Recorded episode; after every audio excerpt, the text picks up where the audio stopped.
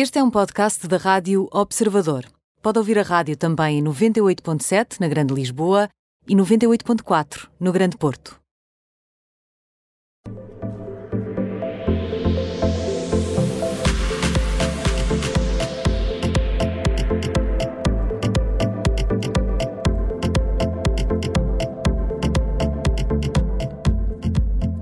E para a habitual medição de temperaturas, junta-se a nós Carolina Carvalho, jornalista do Observador. E Carolina, vamos começar desde já com Rainha Isabel II, é a saga de Natal da Rainha que continua. E para já não conseguimos eh, chegar à conversa com a Carolina. Carolina, estás por aí? Alô? Alô, já te temos. já cá estou. Foi um bom belo presente de Natal porque teve elemento de surpresa.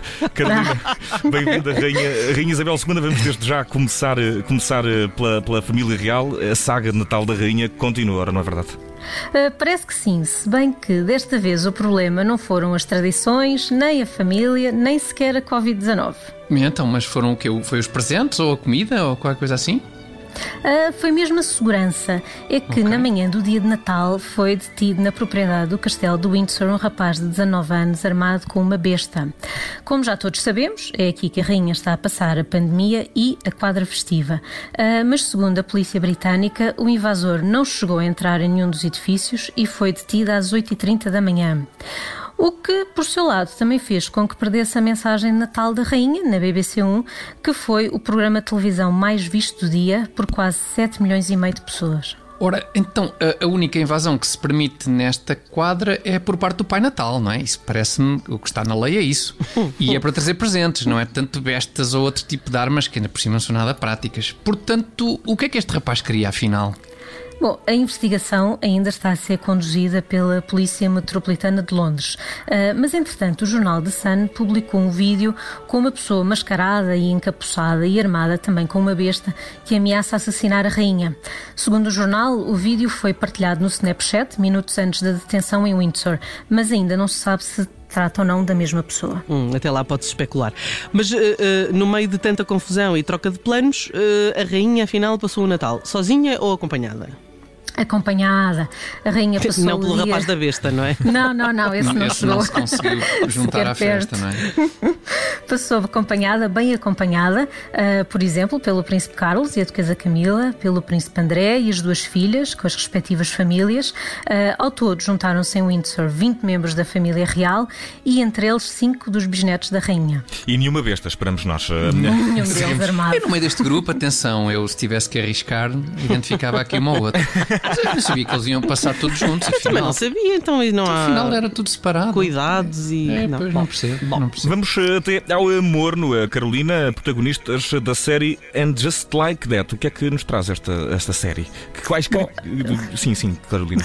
Uh, as três atrizes eh, principais, Sarah Jessica Parker, Cynthia Nixon e Christine Davis, uh, juntaram-se numa espécie de mesa redonda para discutir o regresso às suas personagens na série.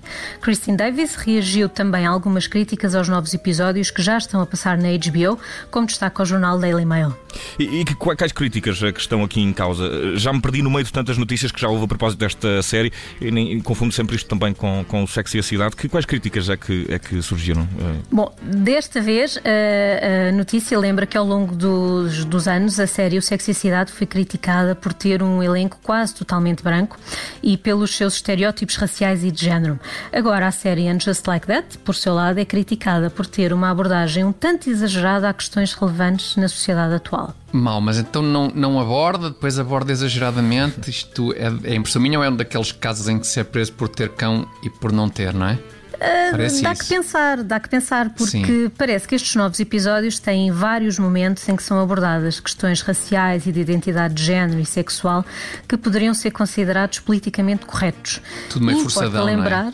não é? Pois, pois, pois. E importa lembrar que há uma série de novos elementos no elenco que vieram trazer alguma diversidade uh, ao leque de atores. E então, o, o que é que as, as atrizes principais têm a dizer sobre isto? A atriz Christine Davis diz que elas, e passo a citar, queriam voltar desta forma com um novo tipo de mundo mais amplo. Elas falam também da sorte que têm em poderem trabalhar juntas num projeto que já tem 25 anos. Falta dizer que nesta nova série as três atrizes são também produtoras. Antes só Sarah Jessica Parker tinha este papel de bastidores e que Cynthia Nixon chegou mesmo a realizar um dos episódios desta nova série. E vamos, eh, sem mais demoras, eh, Carolina, até ao eh, frio do termómetro pós natalício, que é Claire Foy, a atriz. Porquê?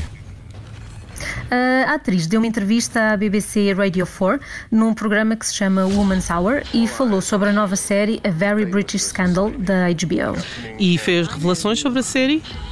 Bom, sobre a série, sabe-se que são três episódios, nos quais vai ser retratado o polémico divórcio dos Duques de Argyll em meados do século XX. A revista Hello destacou a parte em que ela falou da gravação das cenas íntimas e de como, enquanto mulher, se sentia exposta nessas situações. Ela diz que quando se é uma mulher a ter de representar cenas de sexo, não há como não se sentir explorada. Pois é uma expressão um bocadinho forte, não é? Ela vai mesmo mais longe e diz que é uma crueldade, por mais que toda a gente envolvida tente que ela não se sinta assim. Uh, com tudo isto, foi a atriz a falar uh, sobre um dos lados do seu trabalho, que afinal não é tão glamouroso como as pessoas possam pensar. Claire Foy diz que sabia que aquelas cenas eram importantes para a história, mas queria que elas fossem femininas e não como algumas cenas do género que se vê e que ela classifica como sendo terríveis. Em Portugal, a série chega no dia 29, por isso teremos de esperar para ver. Aí tiraremos as nossas eh, conclusões. Eh, Carolina Carvalho, muito obrigado por te teres juntado a mais, eh, a nós, aliás, a mim, ao Vicente Figueira, a Judite França e também a Tiago Dores, para mais um termómetro das celebridades. Estão medidas as temperaturas nesta segunda-feira pós-natalícia. Até à próxima. Obrigado. Obrigada.